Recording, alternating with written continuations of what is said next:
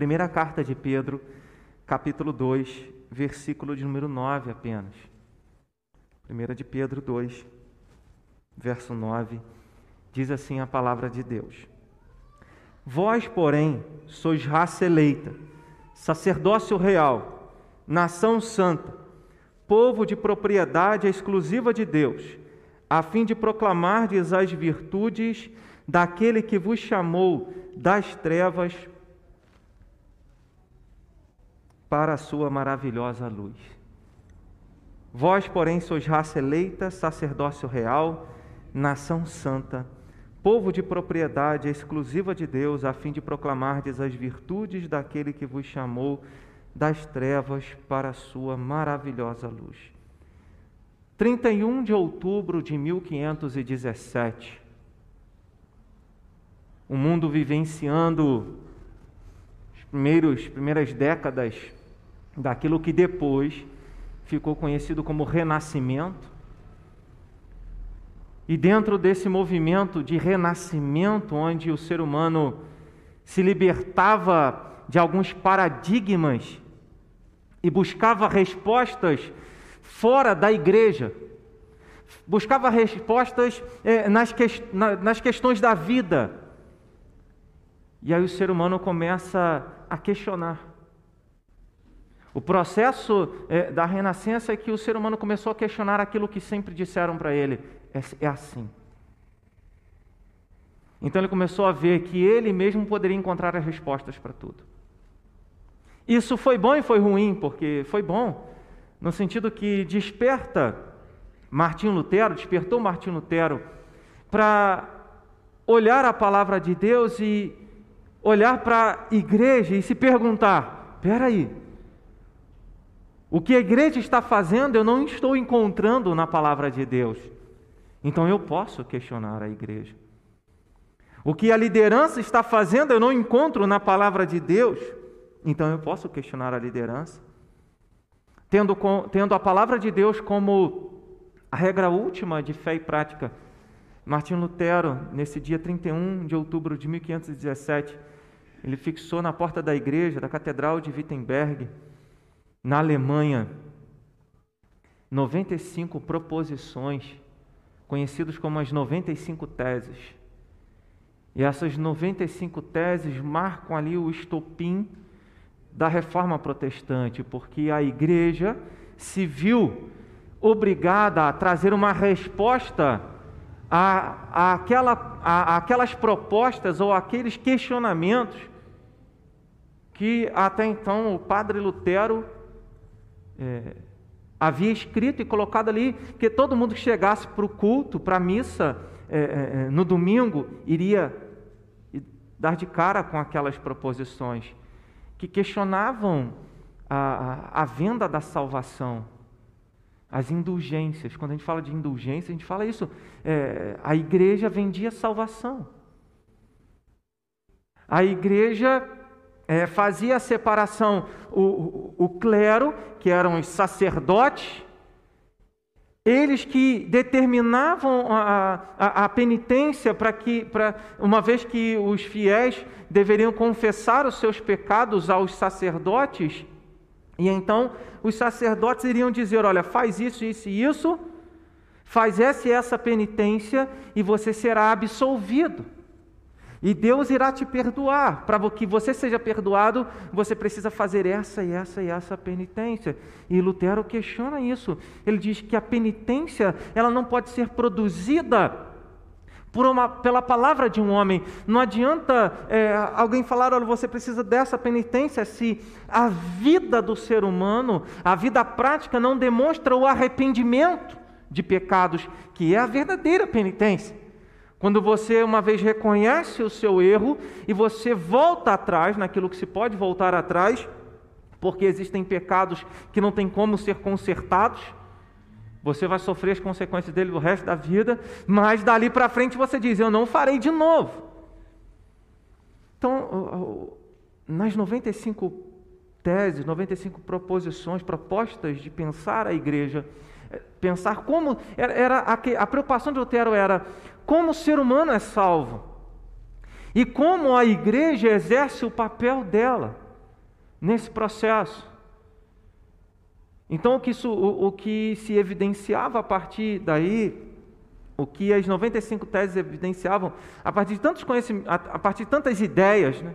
Porque as 95 teses levantaram outros, os princípios da reforma que nós conhecemos hoje, como a suficiência da palavra de Deus para dirigir a nossa vida acima da tradição. Ou seja, não é o que sempre foi feito, é o que a Bíblia diz, a suficiência da Escritura Sagrada. A suficiência da fé como um instrumento de Deus para a nossa salvação, não é pelas obras, mas pela fé. A suficiência da graça de Deus para a nossa salvação não é pelos méritos, não é por aquilo que nós conquistamos, não é pela compra da salvação. E, e se fôssemos traduzir para hoje, assim, você não compra a salvação dizimando, você não compra a salvação dando uma oferta para a igreja. Existem pessoas que se sentem bem, a, a, ainda que não professam diretamente a fé em Cristo, alguns simpatizantes do Evangelho que gostam da igreja, gostam de ver os evangélicos adorando a Deus, mas na hora de se posicionar assumindo uma aliança com Cristo através da igreja, do batismo, da pública profissão de fé, não querem e ainda são ofertantes e, e, e ajudam a obra é, de caridade, como se isso pudesse a, aplacar a ira de Deus sobre os pecados. Então, é, a, a reforma ela traz é pela graça e não por obras. É, é, e ainda traz a ideia, somente Cristo. Não é nenhum ser humano, nenhum sacerdote religioso, nenhum sacerdote da igreja, nem, nenhum líder da igreja. O clero, seja o Papa, seja quem for, seja um pastor, seja um bispo, seja um apóstolo, não tem autoridade de dizer você está salvo, ou através das minhas orações, das minhas intercessões, eu vou levar você até Deus. Somente Cristo, a suficiência de Cristo para a nossa salvação. Não é a igreja, não é nenhum líder da igreja, mas somente Cristo. E em virtude disso, é, Deus deve ser glorificado. Esses eram os cinco pontos da, os cinco solas que a gente conhece, os cinco pontos da reforma protestante. Outros ensinos se desdobram a partir daí. E dentre eles, que é o que eu quero pensar com os irmãos nessa manhã, sobre o sacerdócio universal dos cristãos. Num mundo da época em que é, era dividido entre o clero, os, a elite espiritual, de, de toga e, e, e, toda aquela pompa do, dos rituais, mostrando nós somos espiritualmente superiores ao povo. Nós de, temos a, a, a, nós temos a palavra de Deus, nós temos não apenas a leitura, nós temos não apenas a condição de ler a palavra de Deus, mas nós temos condição de interpretar corretamente a palavra de Deus. E isso criou um, um, um abismo entre os fiéis, as ovelhas de Cristo e a liderança da igreja. Quando a liderança da igreja eram os sacerdotes e, e os fiéis eram aqueles que precisavam da liderança da igreja para se chegar até Deus. E isso, se a gente trouxer para os nossos dias, não é apenas um contexto católico romano nos nossos dias, um contexto de muitas igrejas evangélicas. Quando alguns cristãos dizem, vamos lá porque eu preciso da oração do missionário, da oração do pastor, da oração da missionária, porque ela vai revelar o que aconteceu comigo, o que precisa acontecer comigo, para que eu esteja diante de Deus ou para que eu receba uma bênção de Deus. É, acontece no, nos nossos dias quando um, um, líder religioso diz: Olha, se você não andar conforme o que eu estou dizendo, você vai ser amaldiçoado. Então, na época, era uma questão da Igreja Católica Romana, mas nos nossos dias não se limita a isso. A reforma protestante, ela falando da suficiência de Cristo, do sacerdócio de Cristo, do sumo sacerdócio de Cristo, ensina aqui por meio dele: todo cristão é um sacerdote. Todo cristão é um sacerdote. Quando o apóstolo Pedro escreve esse versículo, e nesses primeiros versículos do capítulo de número 2, ele está falando sobre a igreja. Está falando, a, escrevendo àqueles cristãos que foram dispersos, que estavam sendo perseguidos em virtude da perseguição. Muitos é, desanimavam da fé cristã, sendo perseguidos, sabendo que a igreja estava sendo morta. Alguns desanimavam e ficavam com medo, e ficavam e se enclausuravam, se separavam da comunidade do povo de Deus e não professavam a sua fé publicamente. O apóstolo Pedro está escrevendo a esses cristãos perseguidos até a morte, perseguindo, é, escrevendo esses cristãos, a esses cristãos perseguidos e dizendo: vocês fazem parte do povo de Deus. Vocês são pedras que foram colocadas sobre a pedra angular, sobre a rocha que é Cristo. E essa e vocês são esse edifício. Ele usa essa linguagem aqui no texto, no capítulo 2. A igreja é o edifício de Deus, que é formado por várias pedras que somos nós. Então, ele está lembrando aqueles cristãos que se isolavam, aqueles cristãos que talvez olhavam para si mesmos e falavam: Olha, eu sou tão pequenino por ser perseguido. É, ele estava dizendo: vocês são importantes, vocês fazem parte da edificação da igreja, vocês fazem parte desse prédio que é a igreja. E nesse mesmo contexto, quando ele diz: vocês são as pedras e Jesus é a coluna, Jesus é a pedra angular, Jesus é o fundamento dessa igreja, sobre quem vocês estão sendo construídos, edificados, pedra a pedra, pessoa a pessoa, mas vocês também são os sacerdotes. No verso 5, ele usa a expressão sacerdócio santo, e no verso 9, ele usa a expressão sacerdócio real. Ele olha para a igreja e diz: vocês são sacerdotes, vocês têm um ministério sacerdotal por causa de Cristo. E aí, como ele menciona no versículo de número 5, ele diz: Também vós mesmo, como pedras que vivem, sois edificados casa espiritual, para ser de sacerdócio santo, a fim de oferecer de sacrifícios espirituais agradáveis a Deus, por intermédio de Jesus Cristo. Essa expressão, por intermédio de Jesus Cristo, aponta para a suficiência de Cristo na mediação entre Deus e nós. Somente Jesus é suficiente, somente Cristo é suficiente para que nós estejamos diante de Deus. E quando o apóstolo Pedro traz esse ensinamento, ele está lembrando: olha, por meio de Cristo vocês foram feitos sacerdotes para estarem diante de Deus e um sacerdócio santo. O sacerdócio universal dos cristãos, nesse sentido, é possível por causa do sumo sacerdócio de Cristo. Nós somos casa e Jesus é a pedra fundamental, nós somos edifício e Jesus é a coluna nós somos sacerdócio real e Jesus é o sumo sacerdote. É essa a comparação. Enquanto Jesus é coluna, nós somos pedras. Enquanto Jesus é sumo sacerdote, nós somos sacerdotes. É, é, é esse o paralelo que há aqui nesse capítulo de número 2, mostrando a, a importância é, é, através do sumo sacerdote que os sacerdotes exer, exercem o seu ministério, é através do sumo sacerdote que tem acesso livre a Deus. É importante entender um pouco a linguagem é, que Pedro está usando aqui e o paralelo com o ministério levítico do Antigo Testamento. O sumo sacerdote era, era o único capaz de entrar no Santo dos Santos. Santo dos Santos era um cubo, era um lugar com as medidas é, é, completamente simétricas para apontar para a perfeição de Deus. Nesse lugar havia a arca da aliança, onde estavam as duas tábuas da lei, o maná e a vara de Arão, que havia florescido. Né? A, a palavra nos mostra que esse era o conteúdo da arca da aliança. E aí, é, diante da arca, o, o, sumo sacerdote aspergia o sangue que os sacerdotes haviam é, trazido do animal sacrificado, e ele aspergia o sangue sobre o propiciatório, que era a tampa dessa caixa, que era a arca da aliança. A tampa de, sobre a tampa dessa caixa havia querubins, né, simbolizando anjos, guardando ali a aliança de Deus. E aquele lugar era chamado Santo dos Santos, ou Santíssimo do Lugar, porque ali, somente naquele lugar, somente o sumo sacerdote poderia entrar.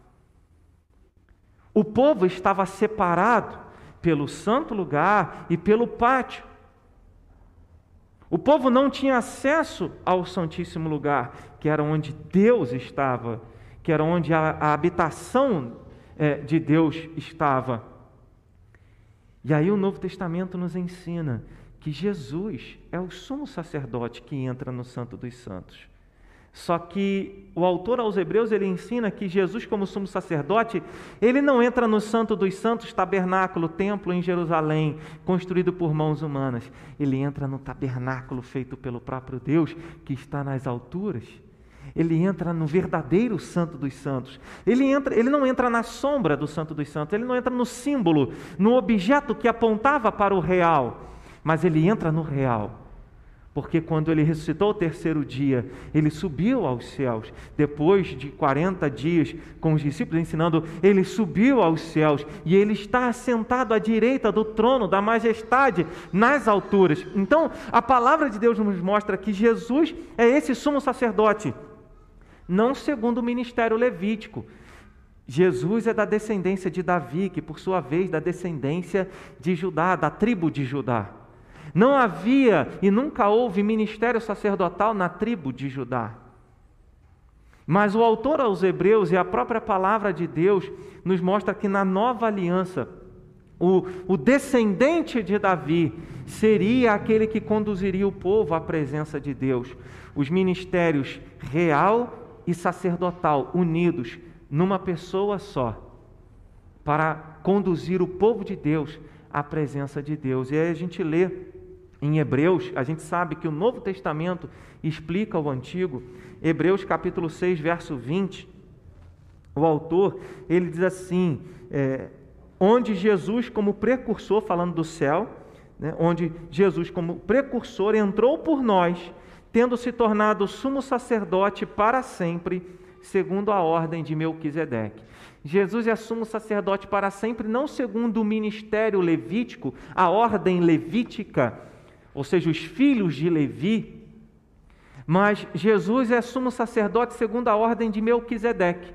Não que ele fosse descendente de Melquisedeque, mas Melquisedeque é, na Escritura é conhecido como rei de Salém e sacerdote do, rei, do Deus Altíssimo. Não se registra na Escritura o nascimento dele, nem quando ele terminou o ministério dele. Apenas se registra que Abraão ofereceu e entregou dízimos a eles, e ofereceu sacrifícios através de Melquisedeque como sacerdote do Deus Altíssimo.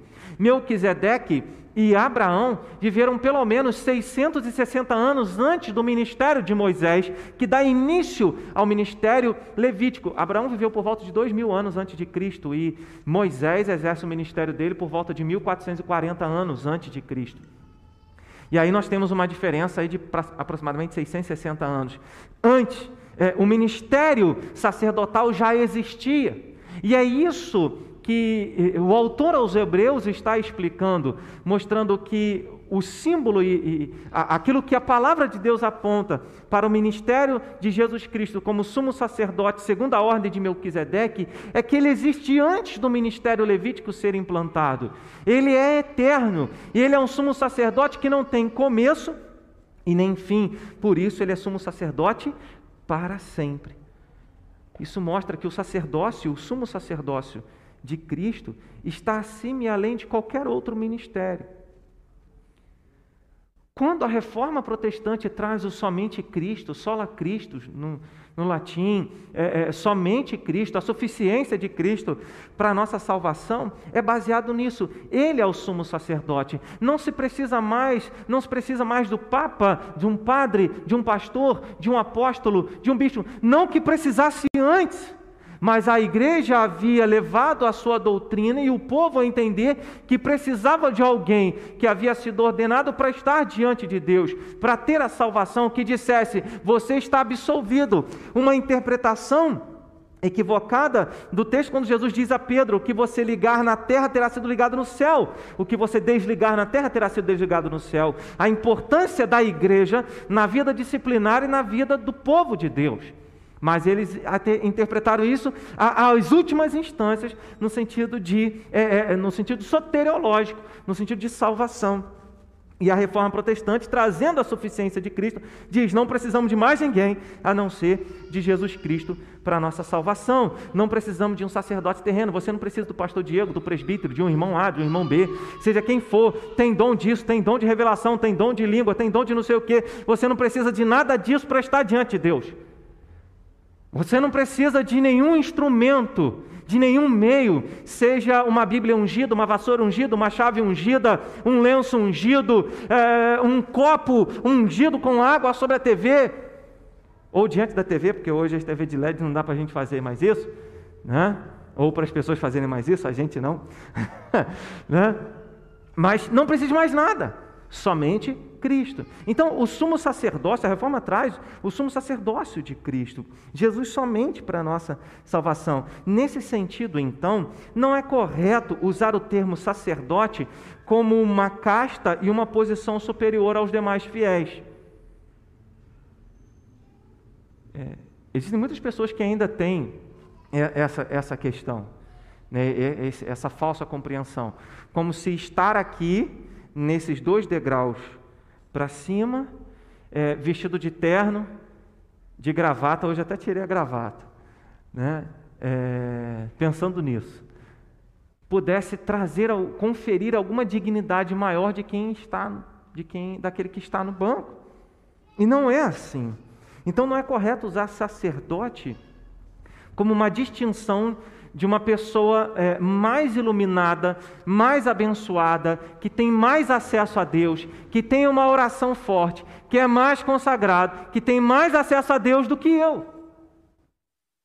Não é correto pensar em sacerdote assim. O sacerdote é, é, usava uma roupa diferente, possuía acesso à palavra de Deus e só ele sabia o que era melhor para as pessoas, para os fiéis. Era o clero que determinava o caminho para Deus, o caminho para ser aceito e salvo. Em nossos dias, são muitos os sacerdotes que se veem melhores do que os demais fiéis. São pastores, bispos, são os apóstolos do nosso tempo, muitos outros que se julgam superiores aos demais fiéis. E essa é uma visão que não deve haver nem entre os sacerdotes, nem entre os cristãos nem entre líderes em relação aos fiéis, às ovelhas, e nem entre as ovelhas entre si. Há muitos fiéis que escutam mais os líderes religiosos, do que, aquilo que eles dizem, e seguem a risca aquilo que eles dizem, do que o que Cristo diz na palavra. Não confiram, não, não, não conferem aquilo que o, o pastor prega no púlpito com aquilo que está escrito na palavra de Deus e, se, e cegam a si mesmos, dizendo: não, o que o meu pastor diz, o que o apóstolo diz, o que o bispo diz, o que o meu líder diz, é, é regra, é palavra de Deus, é infalível. Não, o que nós falamos é falível, o que a Bíblia diz é infalível. O que nós falamos é passível de erro, mas o que a Bíblia diz não erra. E nós vemos em nossos dias é, é, fiéis ovelhas perdidas seguindo a voz de líderes e não a voz da palavra, e não a voz de Cristo. Além desses próprios líderes, em alguns lugares, é, se posicionarem como sendo superiores a essas, a essas pessoas. Há pastores em nossos dias que pastoreiam as ovelhas na base da ameaça e do medo. Sabe, eu não quero olhar para a reforma protestante como um movimento que, que, busca voltar às origens e pensar no paralelo do o, o, motivo de Martinho Lutero e depois os outros reformadores que vieram, Ulrich Zwingli, eh, João Calvino, John Knox e tantos outros que vieram trazer, fazendo o povo de Deus voltar às escrituras sagradas, a, a, a servir somente as escrituras sagradas, a obedecer somente às escrituras sagradas, como um paralelo apenas à Igreja Católica Romana. Nós precisamos olhar para o nosso umbigo, precisamos olhar para a nossa realidade, para a nossa igreja evangélica, para a nossa própria igreja reformada como igreja presbiteriana e questionar a nós mesmos se nós estamos na palavra de Deus, se nós estamos seguindo homens ou se nós estamos seguindo a Cristo, se nós confiamos na nossa denominação e na doutrina da predestinação para a nossa salvação ou se nós confiamos em Cristo para a nossa salvação. Porque é possível que alguns presbiterianos se envaideçam tanto da sua doutrina, da sua teologia, ainda que eu acredite na nossa doutrina, ainda que eu defenda a nossa doutrina, mas a nossa confiança de salvação não está por sermos presbiterianos reformados, é, é, que seguem a interpretação baseada nos símbolos de fé, breve catecismo, catecismo maior, confissão de fé de Westminster, com base na interpretação de João Calvino, conhecido como calvinismo. Não, a nossa confiança na salvação está porque nós cremos em Jesus Cristo como nosso Senhor e nosso Salvador. É isso. Então, é, e, e, existem ah, líderes que vão é, trabalhando de tal maneira que as pessoas se sentem acuadas. Todo cristão deve lembrar que tem acesso direto a Deus, porque Jesus é o único mediador entre nós e Deus. Não precisamos de mais ninguém para chegar a Deus e, e sermos salvos. Jesus disse em João 14, verso 6: Eu sou o caminho, eu sou a verdade, eu sou a vida, ninguém vem ao Pai a não ser através de mim. Não chegamos diante de Deus por nós mesmos e nem por méritos. Não chegamos diante de Deus por outras pessoas. Contudo, presta atenção agora. Isso não, contudo, isso não quer dizer que não precisamos de pastores. Jesus quis que a igreja dele fosse cuidada por presbíteros, que são os pastores, que alimenta, responsáveis por alimentar o rebanho com doutrina, com alimento sólido, para que o povo não seja levado de um lado para o outro por qualquer vento de doutrina. O sacerdócio universal dos cristãos não ensina que pastoreamos a nós mesmos em virtude de é, sermos sacerdotes. Nós confiamos no sacerdócio, no sumo sacerdócio de Cristo para a nossa salvação. Esse é o fundamento do sacerdócio universal dos crentes, o sumo sacerdócio de Cristo. Segundo, o sacerdócio universal dos cristãos nos dá livre acesso a Deus. Se no verso 5 ele usa sacerdócio santo, no verso 9 ele usa a expressão sacerdócio real. Quando ele usa a expressão, quando Pedro usa a expressão sacerdócio real, falando do povo de Deus, nação santa, povo de propriedade exclusiva de Deus, sacerdócio real, ele está dizendo que nós somos sacerdotes num reino. Nós somos sacerdotes diante de um rei. E esse rei é Cristo, o reino é de Cristo. Nós não somos sacerdotes é, isolados, separados do meio, nós somos sacerdotes diante de um Deus que é rei. Os sacerdotes cuidavam, no Antigo Testamento, cuidavam dos elementos do culto, dos sacrifícios, das intercessões e todo o relacionamento do povo com Deus. Todo o relacionamento com Deus passava pelo ministério dos sacerdotes. No ministério é, da tribo de Levi, Arão, descendente de Levi, era o ministério do sumo sacerdócio que fazia os sacrifícios, conduzia o povo diante de Deus, fazia esse trabalho de mediação entre Deus e os homens. Mas os outros, os outros descendentes de Levi eram responsáveis por sacrifício, por levar o, o bode emissário para o deserto, por juntar as cinzas e, e, e colocar num determinado lugar, pelas cerimônias de purificação, ou seja, todos os rituais de culto, de adoração, que simbolizavam a purificação do povo diante de Deus, era, era o ministério dos sacerdotes, além de quanto é, era, enquanto era o tabernáculo que, que era nômade, se movia de um lugar para lugar, montado num lugar, desmontado, depois montado em outro lugar, os levitas eram, é, eram aqueles que transportavam as madeiras, as cortinas, o, o couro dos animais, os utensílios do templo, do templo. Eles eram, do tabernáculo, eles eram esses responsáveis. Então, o, o ministério levítico, os sacerdotes eram responsáveis por todo o trabalho de culto, de intercessão, das orações, dos sacrifícios diante de Deus é, em favor do povo. Então, eles representavam o povo diante de Deus e mediavam o relacionamento do povo com Deus. Somente os descendentes de Levi faziam isso. E o povo ficava distante. O povo não partilhava desse privilégio. O povo não partilhava dessa mesma benção.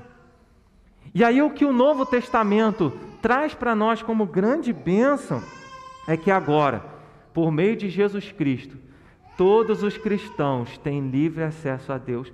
Todos os cristãos podem oferecer orações a Deus, podem colocar, colocar as suas vidas diante de Deus, podem louvar a Deus, podem cultuar a Deus, sem ter aquele medo: será que Deus está me ouvindo? Não, porque agora eles têm Jesus Cristo como sumo sacerdote e agora nós podemos ter livre acesso a Deus. E é isso o que o apóstolo Pedro está ensinando aqueles cristãos perseguidos, aqueles cristãos sofrendo por causa do evangelho, aqueles cristãos que estavam isolados de alguma maneira da comunidade do povo de Deus por medo de professar publicamente a sua fé. Então ele está dizendo: igreja, povo de Deus perseguido, vocês têm livre acesso a Deus, não importa onde vocês estejam. Não importa em qual lugar do mundo vocês estejam sendo perseguidos, não importa os, se, se, Satanás está andando, e é a linguagem que ele usa no final da, dessa primeira carta, andando em derredor, rugindo como leão, procurando devorar vocês, destruir vocês, não importa isso, vocês têm livre acesso a Deus, vocês não precisam dos bispos, vocês não precisam dos apóstolos, vocês não precisam de nenhum líder para estar diante de Deus, vocês podem orar aí onde vocês estão e saber que Deus está ouvindo vocês, saber que vocês têm livre acesso a Deus. Era esse o ensinamento do apóstolo Pedro, e que no decorrer da história da igreja havia se perdido. Imagine um fiel que está dentro de casa há dois anos por causa de uma pandemia, imaginando que ele só pode ter acesso a Deus se ele estiver diante de um pastor que vai orar por ele. Se ele imaginar que somente na igreja ele vai estar diante de Deus. Que sofrimento é esse? Que Deus é esse que só está na igreja, que só está diante ou através de um líder religioso? Então não há paz, não há refrigério. O salmista no Salmo 139 diz: Se suba aos céus, lá estás, se faça a minha cama no mais profundo abismo, se toma as asas da alvoradas e me detém no confins dos mares, ainda lá a tua destra me susterá. A tua destra irá me guiar, o Senhor irá me sustentar o nosso Deus que é presente em todos os lugares, e aí nos ensina que por meio de Cristo nós temos livre acesso a Deus. Então, o sacerdócio real é porque nós somos sacerdotes no reino de Cristo, sacerdotes diante de Jesus, sob o sacerdócio de Cristo. Isso, isso quer dizer, irmãos, que esse, esse sacerdócio real, isso significa que esse sacerdócio não é adquirido por um seminário. Você não precisa fazer um seminário para ser um sacerdote. Você não precisa ter a imposição do presbitério sobre a sua cabeça para ser um sacerdote. Isso são ofícios. São ministérios na igreja. Você não precisa de um título, de uma ordenação, mas simplesmente por estar unido a Jesus Cristo por meio da fé nele como nosso Salvador e Rei. É assim que nós nos tornamos sacerdotes no reino de Cristo. É assim que nós temos livre acesso a Deus, uma vez que nós cremos que Jesus é o nosso Rei e o nosso Salvador. Então, o sacerdócio não é adquirido por qualquer coisa que o ser humano faça, mas por aquilo que Jesus Cristo fez. Então, Pedro está ensinando de que nem mesmo a perseguição e o sofrimento poderiam roubar dos cristãos o livre acesso a Deus. Eles eram, e, essa linguagem que eles estavam de passagem é uma linguagem que Pedro trabalha. Se você observar o versículo de número 11 do capítulo 2 aí da carta, ele diz: Amados, exorto-vos como peregrinos e forasteiros que sois peregrinos e forasteiros que sois, ou seja, vocês estão aqui de passagem. Vocês têm um acesso direto a Deus. Não devemos pensar que algo ou alguma circunstância ou até mesmo uma pessoa limite nosso acesso ao trono da graça de Deus. Pelo contrário, com fé em Jesus, lembremos que ele abriu o caminho até Deus para que por meio dele pudéssemos nos achegar ao Pai. Hebreus capítulo 4, verso 14 ao 16. Eu já li o verso 20, vou ler do 14 ao 16, quando ele diz assim: Hebreus 4, 14 ao 16. Tendo, pois, a Jesus, o Filho de Deus, como grande sumo sacerdote, que penetrou os céus, conservemos firmes a nossa confissão, porque não temos sumo sacerdote que não possa compadecer-se das nossas fraquezas. Antes foi ele tentado em todas as coisas, a nossa semelhança, mas sem pecado. Acheguemos-nos, portanto, confiadamente junto ao trono da graça, a fim de recebermos misericórdia e acharmos graça para socorro em ocasião oportuna. Ele está dizendo: Jesus entra no santo, penetrou os céus como sumo sacerdote. E uma vez que nós cremos nele, que nós tenhamos a confiança de que podemos orar e Deus nos ouve, onde quer que nós estejamos. De que podemos clamar: Senhor, me socorra, e o socorro de Deus virá não porque somos bons, mas porque Jesus é bom, porque ele conquistou esse direito.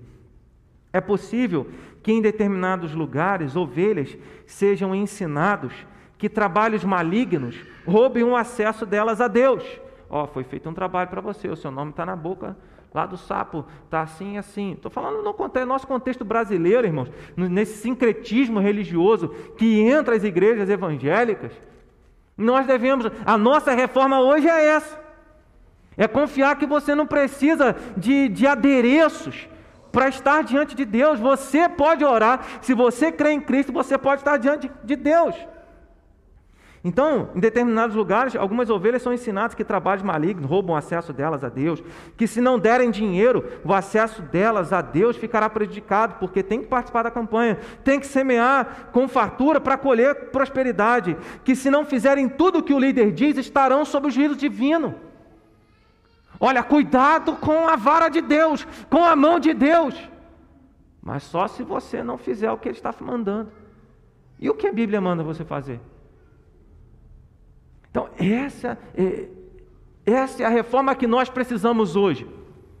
Uma igreja que não tem bengalas e amuletos para estar diante de Deus. Ela sabe que a obra de Cristo é suficiente para estar, porque a igreja, cada discípulo de Cristo é um sacerdote real, é um sacerdote no reino de Cristo, é um sacerdote sob o comando de Jesus. Então é possível que esse tipo de ensino roube dos cristãos a certeza de que eles têm acesso a Deus, seja qual for a circunstância. Em Apocalipse, capítulo 1, verso de número 6, Jesus ensina, o apóstolo João nos fala, nas palavras de Jesus, nos constituiu reino e sacerdote para o seu Deus e Pai. Então a obra de Cristo nos constitui reino, ou seja, um povo, uma nação, e sacerdote para o nosso Deus e Pai. Isso significa que o acesso direto a Deus não é baseado no mérito humano. Olha a graça de Deus aí, olha a obra, a suficiência de Cristo. Ou em qualquer título, mas sim no mérito e na obra de Jesus Cristo. Quando confiamos estar, olha só, presta atenção.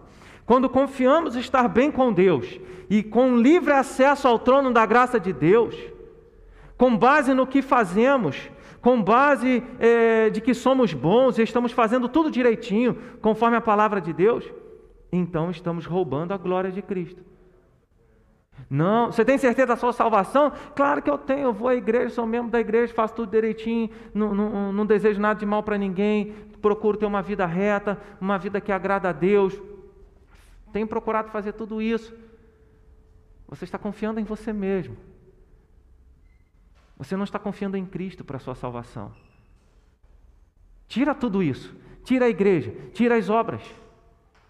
Tira tudo.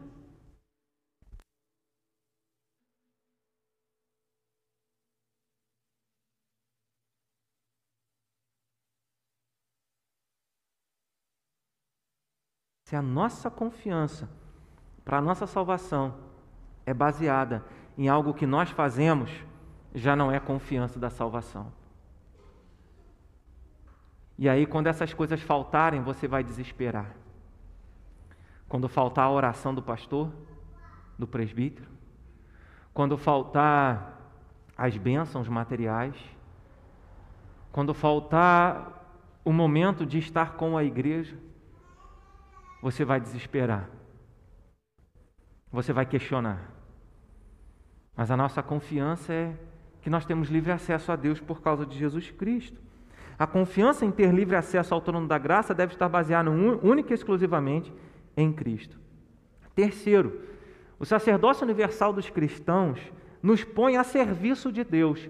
Uma linguagem que ele usa tanto no verso 5 quanto no verso 9, o apóstolo Pedro, ele fala no versículo de número 5: Também vós, mesmos como pedras que vivem, sois edificados casa espiritual propósito, olha aí a preposição que aponta propósito, para ser de sacerdócio santo, a fim de, propósito, objetivo, alvo, a fim de oferecer de sacrifícios espirituais agradáveis a Deus. E tudo isso é feito por intermédio de Jesus, que a gente já mencionou, que é o sumo sacerdócio dele. É, então, no verso 5 ele diz que nós fomos feitos edifício de Deus, ou seja, nós fomos feitos, casa espiritual, nós somos feitos um povo, para que nós possamos apresentar sacrifícios espirituais agradáveis a Deus. E no verso de número 9, ele desenvolve essa ideia de sacrifícios espirituais agradáveis a Deus com a expressão nós fomos, nós fomos libertados, transportados do império das trevas, fomos alcançados pela obra de Deus, para que nós possamos proclamar as virtudes daquele que nos chamou das trevas para a sua maravilhosa luz. É a parte finalzinha do verso 9. A fim de proclamardes as virtudes daquele que vos chamou das trevas para a sua maravilhosa luz.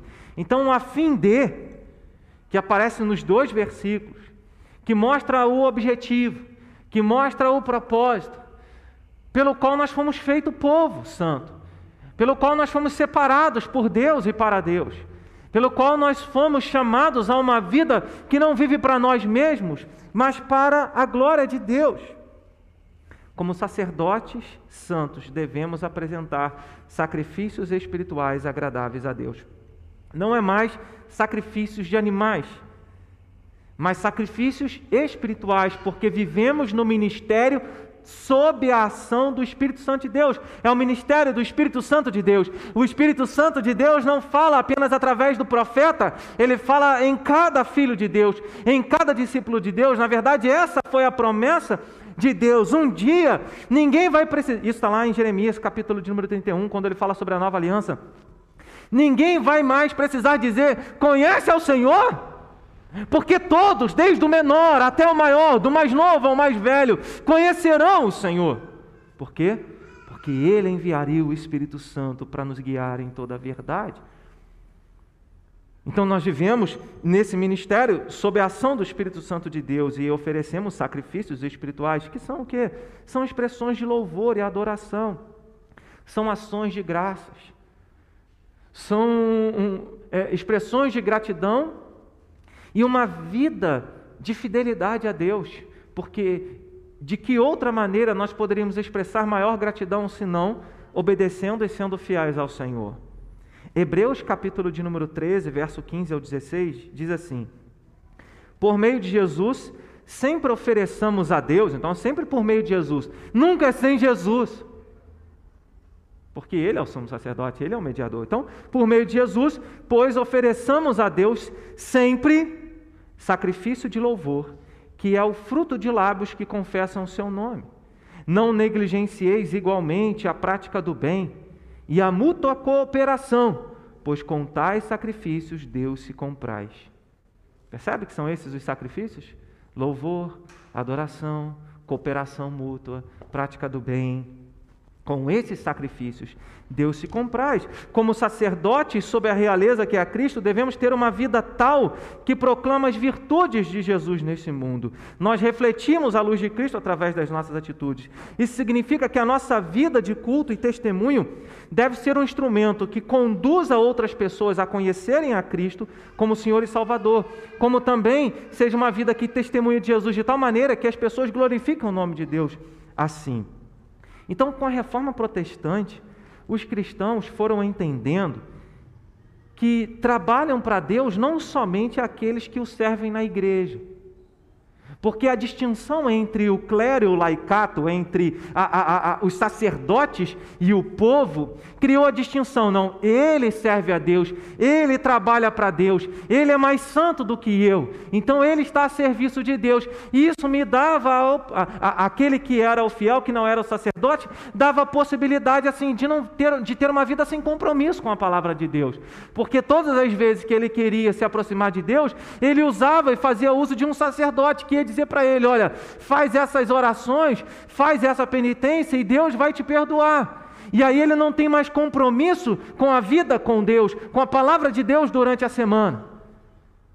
E talvez muitas pessoas nos nossos dias tenham essa perspectiva errada com relação à igreja e o culto dominical.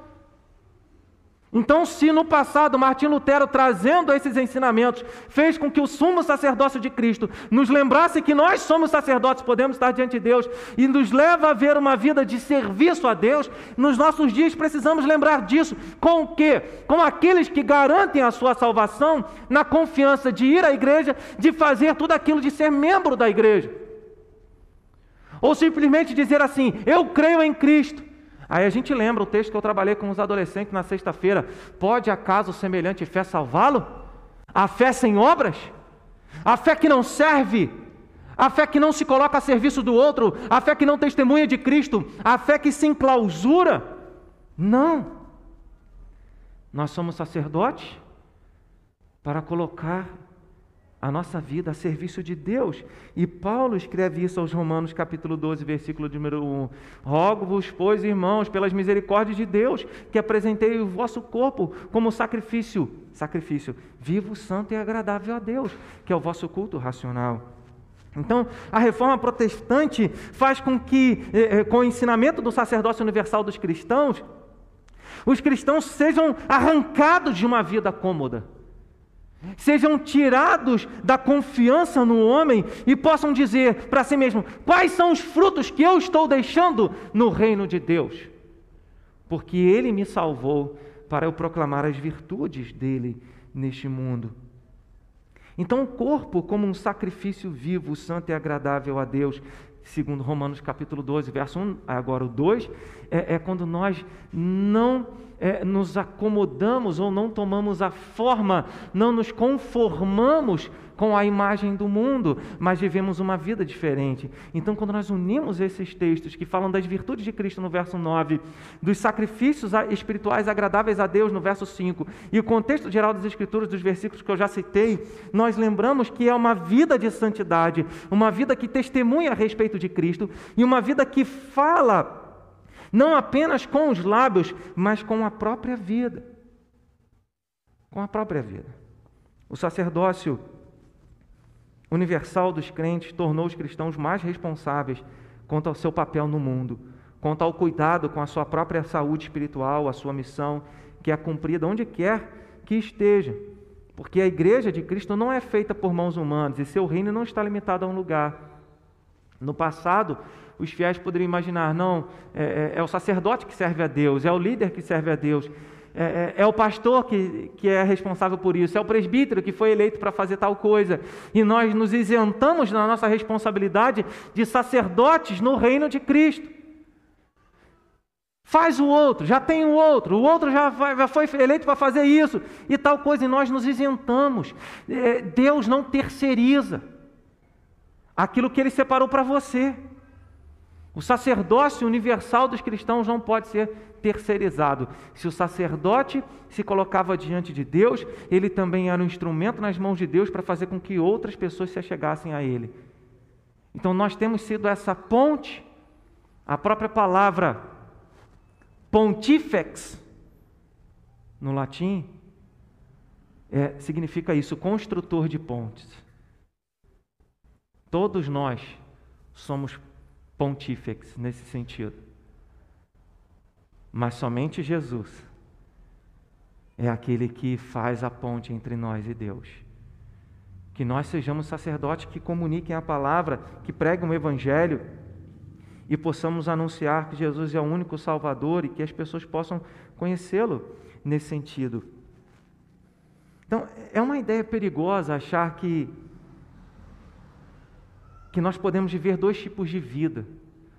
Uma vida que é na igreja, outra vida fora da igreja.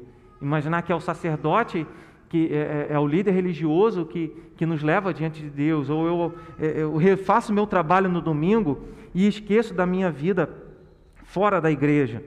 Não, devemos ter a mesma vida dentro da igreja, fora da igreja e nas redes sociais. A sua vida nas redes sociais não deve ser diferente da sua vida dentro da igreja, dentro da sua casa e fora da igreja. Porque o nosso ministério sacerdotal, ele acontece em todos os lugares. Onde quer que a gente esteja. No mundo virtual, no mundo real. Nas nossas contas das redes sociais, nas nossas contas nas lojas e nos, e nos mercados todas as nossas contas. Nas nossas contas na Receita Federal e nas nossas contas é, de e-mail, em todos os lugares.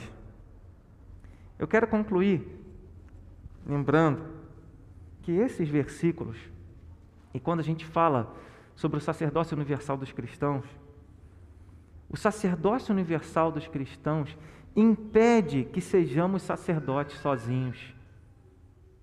Porque a linguagem que Pedro está usando no verso 5, quando fala do sacerdócio santo, ele fala: vocês são pedras numa casa, vocês são pedras num edifício. E quando ele usa, vocês são sacerdotes num povo santo. Não existe sacerdote sem povo e nem pedra fora de um edifício. Então, é, o, o, que Pedro está lembrando a esses cristãos que se sentiam isolados, dizendo, ele, ele estava dizendo: olha, vocês fazem parte de um povo. A beleza do Evangelho é essa que toma do mundo inteiro, das extremidades da terra, órfãos, viúvas, pessoas abandonadas, pessoas que eram marginalizadas e jamais teriam condições de comprar a salvação da mão da igreja, dizendo: vocês são povo de Deus. Vocês têm livre acesso a Deus, mas vocês não podem viver isso sozinhos. Então Pedro ensinou nesse contexto a importância de sermos parte do corpo de Cristo, que recebe tanto a figura de edifício quanto a figura de uma nação santa. Pedro estava falando do papel de cada cristão no meio da comunidade do povo de Deus.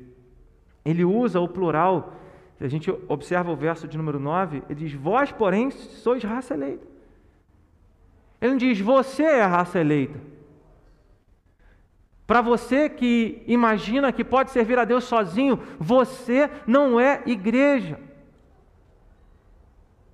Um, um, um, dos ensinamentos errados que nós vemos também no, em vários contextos eclesiásticos é, é quando os pregadores dizem: Você é a igreja. É errado.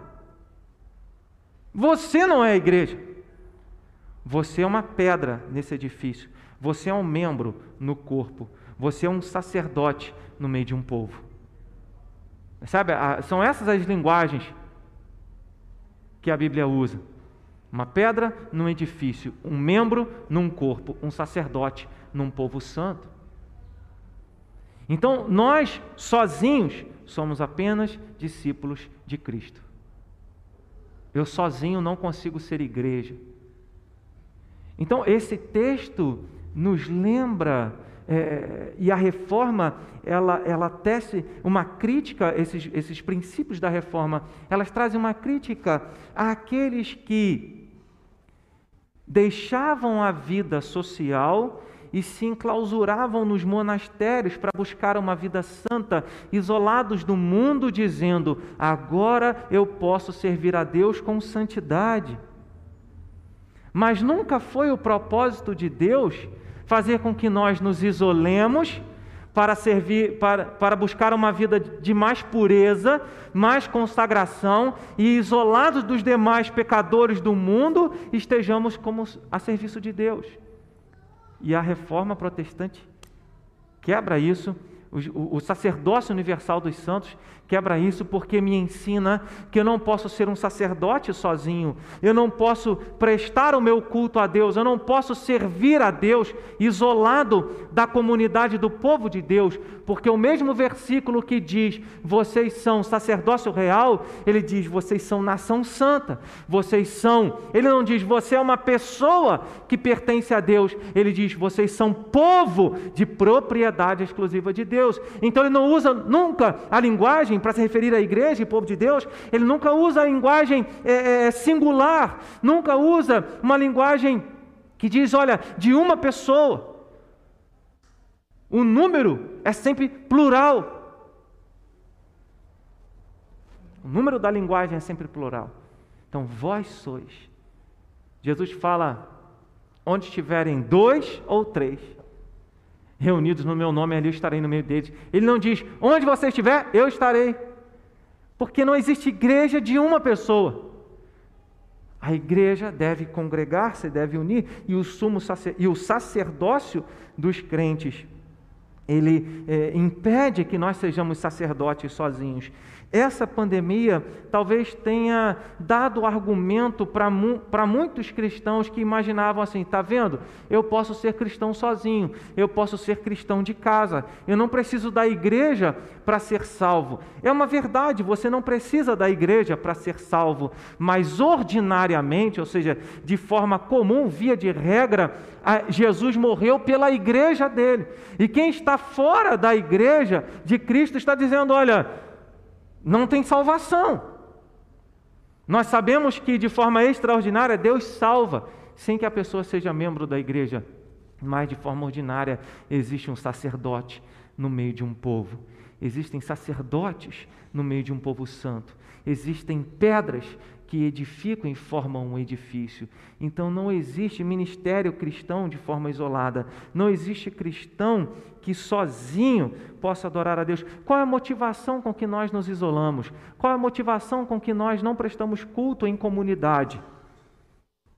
E, existe não apenas a questão da pandemia. Antes da pandemia, nós falávamos da, uh, das igrejas autóctones as igrejas autóctones talvez começaram a formar assim: olha, eu não concordo com essa doutrina, não concordo com aquela doutrina, não concordo com isso, não concordo com aquilo outro, vou formar um grupo aqui. Vamos nós cinco aqui? Então, já que é para formar igreja mais do que dois, somos cinco, somos igreja, está valendo.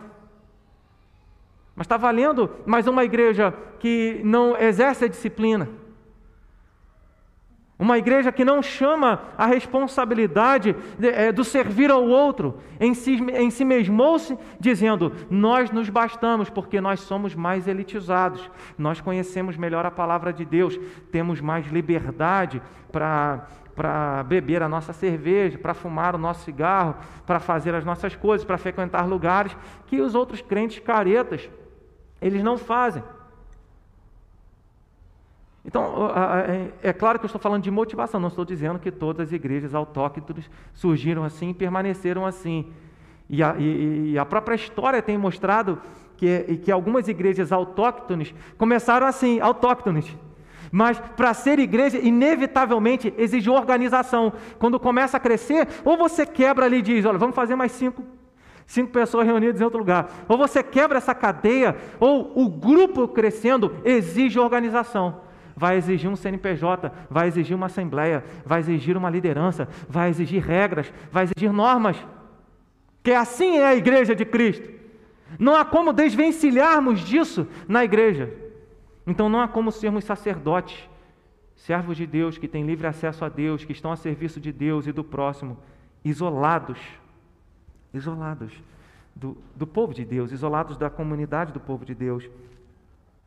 Nós não precisamos de igreja e nem de pastores e líderes religiosos para a nossa salvação. É uma verdade. Por outro lado, o sacerdócio universal dos cristãos não é um chamado a romper com a igreja e seus pastores. Não é um chamado ao isolamento e à, e à independência da comunidade do povo de Deus. Porque jamais existiu um sacerdote sem um povo. Procura na Escritura. Até Melquisedeque era rei de Salém tinha um povo por trás.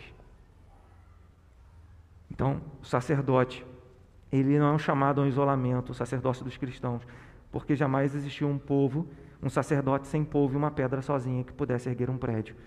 Como sacerdotes, nós ministramos a alguém com os dons que Deus nos deu. Ministramos a alguém, servimos a alguém. Ministrar entenda serviço. Estar a serviço de alguém com os dons que Cristo nos dá com os dons que Ele deu à sua igreja. E assim outro vai ministrar os seus dons a mim, o outro vai edificar a minha vida, outro vai abençoar a minha vida. No capítulo 1, a gente já vai encerrar, no capítulo de número 1, verso de número 22, o apóstolo Pedro diz assim: Tendo purificado a vossa alma pela vossa obediência à verdade, tendo em vista o amor fraternal não fingido, Amai-vos de coração uns aos outros ardentemente. Então ele diz: tendo purificado a vossa alma pela vossa obediência à verdade, ou seja, quando nós seguimos a palavra de Deus, demonstramos que a nossa alma foi purificada, tendo em vista o amor fraternal, que é o objetivo pelo qual nós fomos purificados, Amai-vos de coração uns aos outros ardentemente. Então, esse é um versículo que, nesse contexto de sacerdócio real, de sacerdócio santo, Pedro está dizendo que nós somos sacerdócio real para amarmos uns aos outros, para cuidarmos uns dos outros, para servirmos uns aos outros. E se nós fazemos tudo isso, livre acesso a Deus, livre acesso a Cristo como único mediador, temos liberdade para fazer a vontade de Deus, temos responsabilidade porque somos um sacerdote num reino de Cristo. Somos sacerdotes uns para os outros, intercedendo uns pelos outros, orando uns pelos outros, servindo uns aos outros. Somos povo de Deus. Fazemos tudo isso por causa da graça de Cristo. Fazemos tudo isso por causa da mediação de Cristo. Ele nos deu a salvação, Ele nos deu um povo, Ele nos deu a libertação e agora nós podemos, independente de liderança, independente de pessoas, sejam pastores, bispos ou apóstolos, nós temos acesso a Deus pela obra de Jesus Cristo. E isso é por causa da graça de Deus. Todas as vezes que você olhar para você e se ver indigno e dizer: Deus está distante de mim por causa dos meus pecados, Olhe para Jesus, confesse os seus pecados e se aproprie pela fé da palavra que diz que se nós confessarmos os nossos pecados, Ele é fiel e justo para perdoar os nossos pecados e nos purificar de toda injustiça. E que assim, ao fazer isso, você se achegue confiadamente ao trono da graça de Deus, porque nada neste mundo pode nos separar do amor de Deus que está em Jesus Cristo. Amém? Vamos